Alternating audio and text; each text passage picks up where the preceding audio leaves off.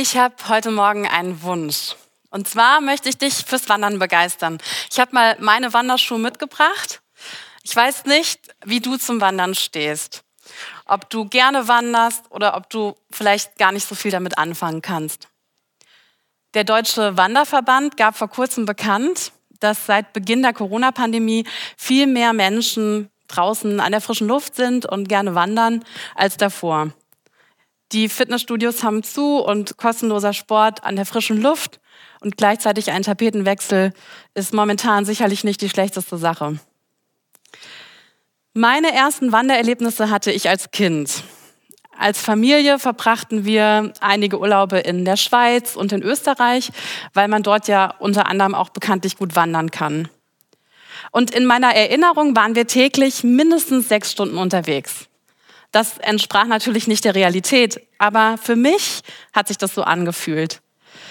Ich verstand einfach nicht, warum man sich erst einen Berg hochquält, oben dann mal kurz schaut, was trinkt und wieder runterläuft. Und daraufhin habe ich eigentlich mein Leben lang Berge eher gemieden. Allerdings hatte ich vor ein paar Jahren ein ja, einschneidendes Erlebnis und habe dem Wandern noch mal eine Chance gegeben und habe dazu meine Meinung tatsächlich geändert aber dazu später mehr. Psalm 121, um den es heute hier in der Predigt gehen soll, der hat in gewisser Weise auch etwas mit dem Wandern zu tun. Er ist nämlich als Wallfahrtslied ähm, betitelt und das liegt nahe, dass es Pilgernde auf ihrem Weg nach Jerusalem gesungen oder auch gebetet haben. Und Jerusalem war zur Zeit der Psalmen das geistliche Zentrum der Juden. Hier war Gottes Begegnung möglich und hier wurde Vergebung gefeiert. Und damals war es üblich, anders als heute, so oft und auf jeden Fall zu den großen Festen nach Jerusalem zu pilgern, also zu wandern. Genau in dieser Situation befindet sich auch der Psalmist. Er ist auf dem Weg nach Jerusalem, also wahrscheinlich. Mit diesem Hintergrundwissen möchte ich jetzt gerne den Psalm lesen. Ich lese nach der Luther-Übersetzung und ich lese den ganzen Psalm, aber werde mich in der Predigt eher auf die ersten zwei Verse beziehen. Ein Wallfahrtslied. Ich hebe meine Augen auf zu den Bergen. Woher kommt mir Hilfe? Meine Hilfe kommt vom Herrn, der Himmel und Erde gemacht hat.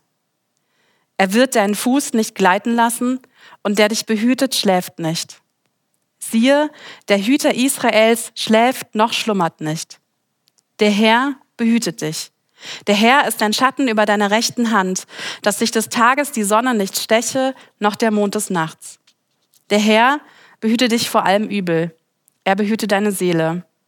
Der Herr behüte deinen Ausgang und Eingang von nun an bis in Ewigkeit. Jerusalem liegt ungefähr 800 Meter hoch in den Bergen und der Pilgerer hatte somit überhaupt keine andere Möglichkeit, als ständig hoch zu den Bergen zu schauen. Er hatte sie vor Augen. Dadurch konnte er erahnen, wie beschwerlich und anstrengend seine Reise noch werden würde, wenn sie es nicht sowieso schon war. Zudem, wenn er hier so vor den Bergen stand, war er sich auch immer der Gefahr bewusst, die in den Bergen vielleicht auf ihn lauerte. Hitze, Durst, wilde Tiere und auch Plünderer, die sich in den Bergen aufhielten, ähm, konnten dem Pilgerer das Leben sehr schwer machen und vielleicht sogar beenden. Aber zurück zu unserem Pilgerer. Er ist müde und er ist erschöpft von der langen Reise und blickt sehnsuchtsvoll und ängstlich zu den Bergen. Wäre ich doch bereits oben, hätte ich doch diesen Weg schon hinter mir und diese ganzen Anstrengungen. Wie soll ich den Aufstieg schaffen, ohne in Not zu geraten? Er betet, wie wahrscheinlich schon unzählige Pilgernde vor und nach ihm, die Worte, die wir hier in dem Psalm ganz zu Anfang lesen. Ich schaue auf zu den Bergen. Woher kommt mir Hilfe? Da die Berge hier in Mittelhessen nicht besonders hoch sind und nach meiner Kenntnis auch nicht von Plünderern belagert werden, möchte ich euch heute Morgen einladen, mit mir diesen Psalm mal als Bild zu verstehen. Was ist dein Berg? Oder vielleicht auch deine Bergkette? Welche Schwierigkeiten, Ängste und Sorgen stehen wie Berge in deinem Leben? Worüber zerbrichst du dir den Kopf? Was macht dir Angst? Wo hast du vielleicht wenig Hoffnung und kannst auch keine Lösung sehen? Wo bist du müde und hast keine Kraft mehr, keine Geduld? Und wo hast du vielleicht auch mit Enttäuschung und Verletzungen zu kämpfen? Wir alle spüren seit Monaten die Auswirkungen der Corona-Pandemie, wenn auch sehr unterschiedlich. Vieles ist aus den Fugen geraten. Normalität gibt's nicht mehr, das ist Vergangenheit und das gewohnte Leben steht auf dem Kopf. Und das beeinflusst den Alltag natürlich enorm. Plötzlich stehen einzelne Bereiche unseres Lebens wie Berge vor uns und lösen vielleicht auch Ängste und neue, ungeahnte Probleme tauchen auf. Für viele Menschen ist ein Berg wahrscheinlich gerade so die Beschäftigung, also die Schul- und Arbeitssituation.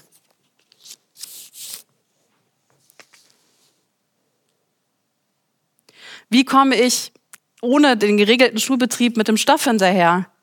Bin ich überhaupt in der Lage, einen Abschluss zu machen? Finde ich einen Ausbildungsplatz? Werde ich unter diesen Umständen mein Studium zu Ende bringen können? Wo finde ich Motivation für die vielen Online-Vorlesungen? Homeoffice und Homeschooling, wie soll das eigentlich funktionieren? Wie sicher ist mein Job? Und kann ich mein Geschäft oder meinen Gastronomiebetrieb überhaupt irgendwann nochmal öffnen? Vielleicht heißt dein größter Berg aber auch Kinder.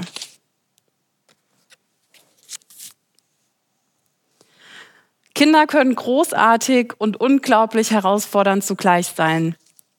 Die erhöhte Betreuungszeit zu Hause stärkt vielleicht auch nicht unbedingt eure Beziehung und du hast das Gefühl, ihnen auch nicht gerecht werden zu können. Es gibt mehr Streit als schöne Momente und du bist mit deiner Kraft eigentlich schon lange am Ende. Ein Berg kann auch der Partner sein.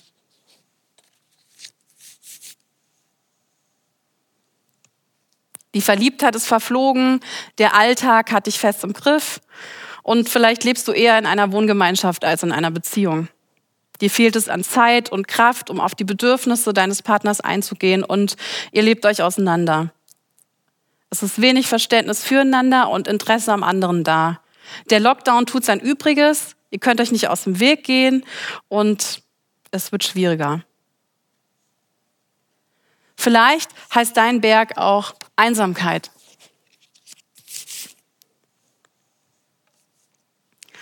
Allein das Leben zu meistern, das war nie dein Plan gewesen. Und du hast es dir eigentlich auch völlig anders vorgestellt. Dir fehlt jemand, mit dem du dein Leben teilen kannst. Du musst alles alleine regeln und bist das echt leid. Die Kontaktbeschränkungen verschlimmern deine Situation sicherlich auch und du fühlst dich vielleicht noch einsamer als vorher. Wann hat dich als letztes Mal jemand umarmt? Die eigene Gesundheit kann auch zu einem Berg werden.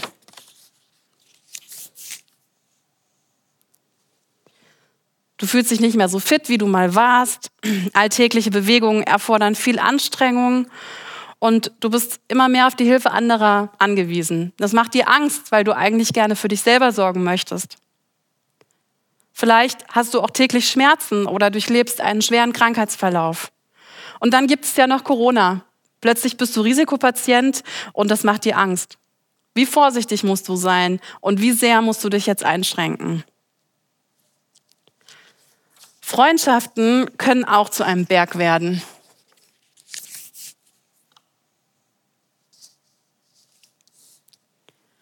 Lebenssituationen verändern sich und es wird immer komplizierter, Freundschaften zu pflegen. Man lebt sich vielleicht auseinander, hat nur noch wenig Gemeinsamkeiten. Vielleicht fühlst du dich in deinen Beziehungen auch nicht gesehen oder hast das Gefühl, dass die Erwartungen aneinander sehr unterschiedlich sein, sind. Und auch hier der, tun der Lockdown und die Kontaktbeschränkungen ihr Übriges. Man muss plötzlich entscheiden, wen man noch treffen kann oder will. Man muss priorisieren und Freundschaften können nicht mehr so ausgelebt werden wie vorher. Es erfordert viel Kraft und auch Kreativität, trotzdem am Leben des anderen teilzuhaben. Vielleicht hast du dich in dem einen oder anderen Beispiel wiedergefunden, vielleicht aber auch gar nicht. Deswegen diese Punkte, denn diese Liste kann man sicherlos, end, sicherlich endlos weiterführen. Was ist dein Berg? Ein Berg, der mich viele Jahre beschäftigt hat, war meine Arbeitssituation. Ich bin gelernte Erzieherin und Jugendreferentin und ich habe mich eigentlich immer mehr im Jugendbereich gesehen als im Kinderbereich. Nach einer sehr erfüllenden Arbeit mit jungen Menschen im ähm, freiwilligen sozialen Jahr begann ich in einem Hort zu arbeiten. um auch eben im Erzieherbereich ein paar Erfahrungen zu sammeln. Allerdings führten unglückliche Umstände dazu, dass ich nach kurzer Zeit in den Kindergarten derselben Einrichtung ähm, gewechselt bin. Und dort hatte ich mich eigentlich so gar nicht gesehen. Und doch blieb ich. Zum einen war es ja doch ganz okay, ich kann auch mal ganz gut was aushalten und außerdem mangelt es mir an Alternativen. Nach einiger Zeit wechselte ich dann in einen anderen Kindergarten. Die Kinder waren toll, ich arbeitete in einem herzlichen Team und ähm, war trotzdem unzufrieden. Gerade wenn ich mir so die Kolleginnen anschaute, die ich so als Vollbluterzieherin ähm, betiteln würde, fühlte ich mich nicht so richtig an dem Platz. Ich machte meine Arbeit ganz gern, ich mochte auch die Kinder, aber ich empfand nicht die gleiche Leidenschaft für diesen Beruf. Und statt diesen Berg zu bewandern, stand ich jahrelang hier unten im Tal und habe mir überlegt, wie könnte ich am besten dieses Problem lösen. Es gibt ja viele Möglichkeiten, mit den Bergen in unserem Leben umzugehen. Man kann sie ignorieren. Das habe ich mit den echten Bergen im Leben ja lange gemacht. Ich bleibe einfach hier unten im Tal, da ist es ja auch schön. Das kann bedeuten, dass man Ängste vielleicht aushält oder sie verdrängt, anstatt sie anzugehen. Oder ich nehme den einfachsten Weg nach oben und fahre mit der Gondel hoch. Vielleicht befasse ich mich nicht mit den Herausforderungen in meinem Leben oder mache das nur oberflächlich oder ich lasse andere meine Probleme lösen. Nur liegt genau hier der Knackpunkt. Es geht beim Wandern nicht einfach darum, nur oben schnell auf dem Berg zu sein. Es geht um den Weg dahin, um die damit verbundene Anstrengung, um Grenzen testen und das über sich hinausgewachsen sein. Ich habe euch am Anfang erzählt, dass ich meine Meinung zum Wandern geändert habe. Und das hat mit einem Urlaub zu tun, den ich mit einer meiner engsten Freundinnen vor einigen Jahren in Schottland gemacht habe. Wir waren knapp zwei Wochen unterwegs in den Highlands und auf der Isle of Skye und haben dort immer dort, wo wir wandern wollten, auch äh, im Auto oder im Zelt geschlafen. Allerdings hat mich die erste Wanderung gleich an meine Grenzen gebracht. Ich wollte dem Wandern mal eine Chance geben und dachte mir so, okay, jetzt bin ich erwachsen, vielleicht finde ich das jetzt besser als früher.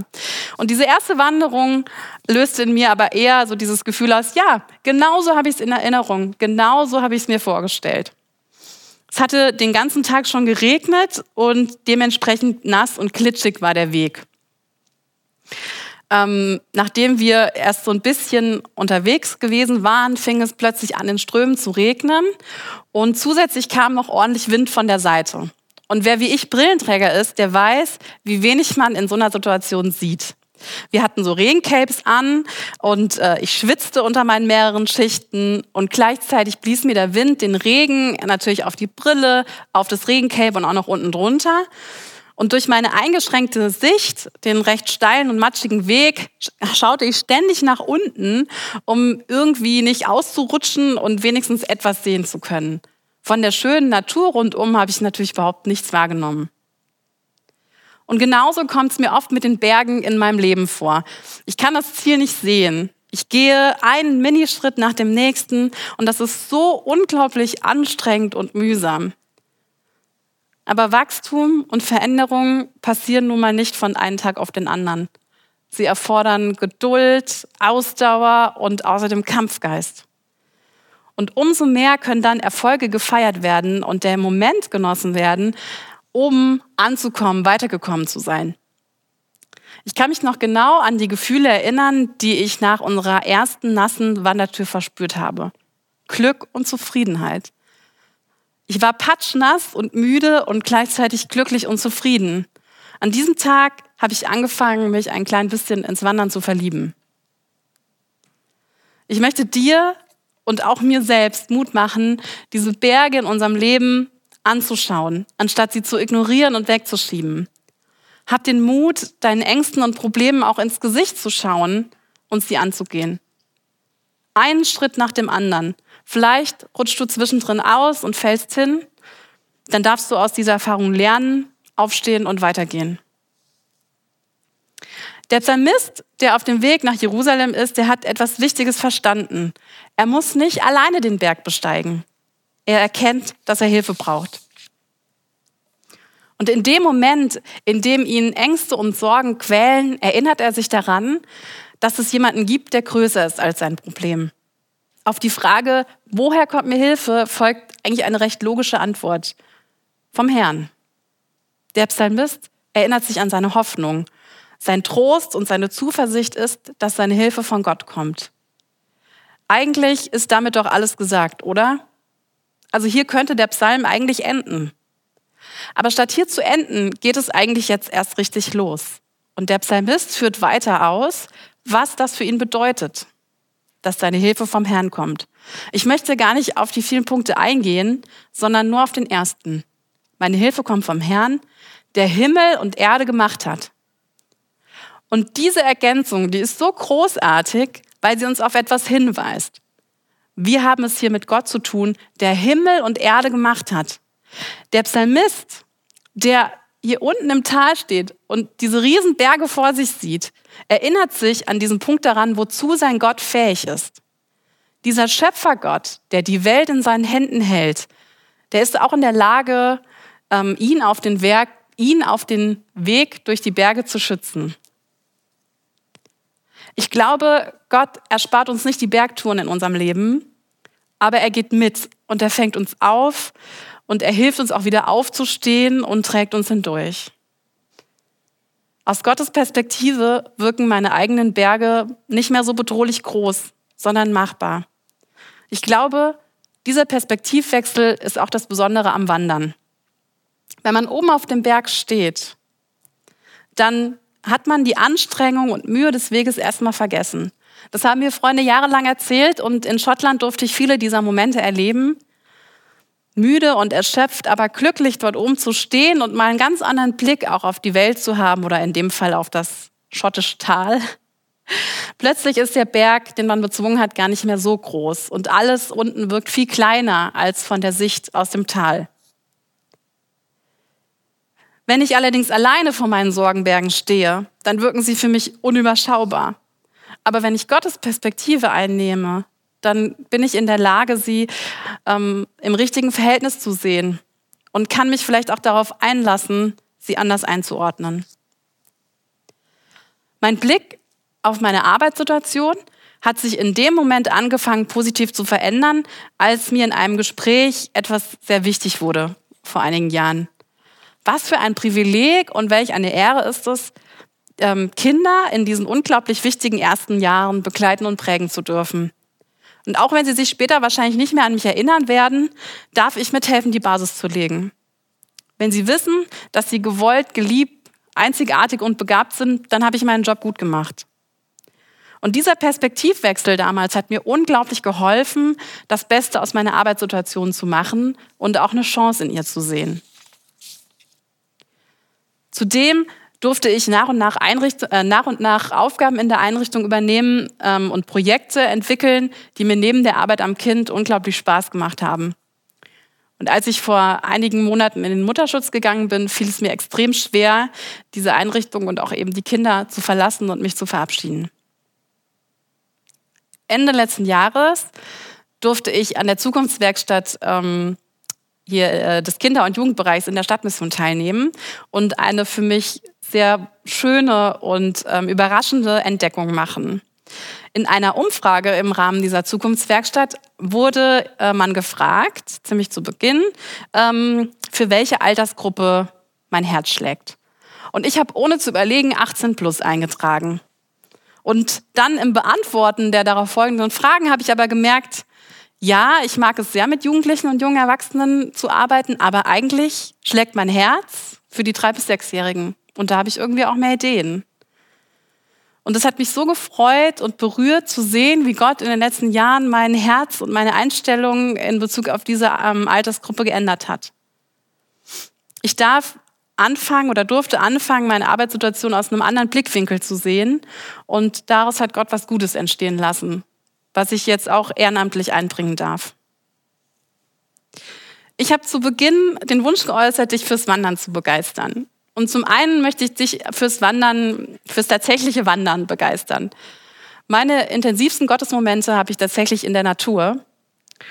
Und ähm, dort bekomme ich den Kopf frei. Ich kann meine Gedanken sortieren.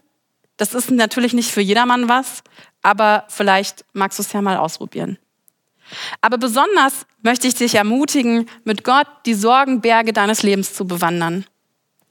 Schau deinen Herausforderungen und Ängsten ins Gesicht, anstatt sie zu ignorieren oder auszuhalten, kleinzureden oder wegzuschieben.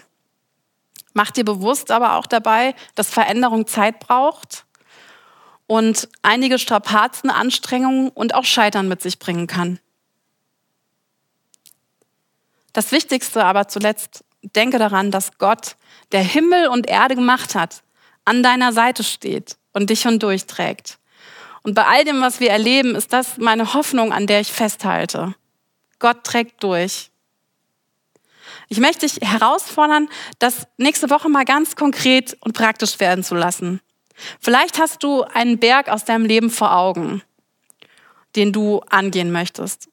Und ich lade dich ein, nächste Woche mal jeden Tag diese ersten beiden Verse von Psalm 121 über diese Herausforderung zu beten.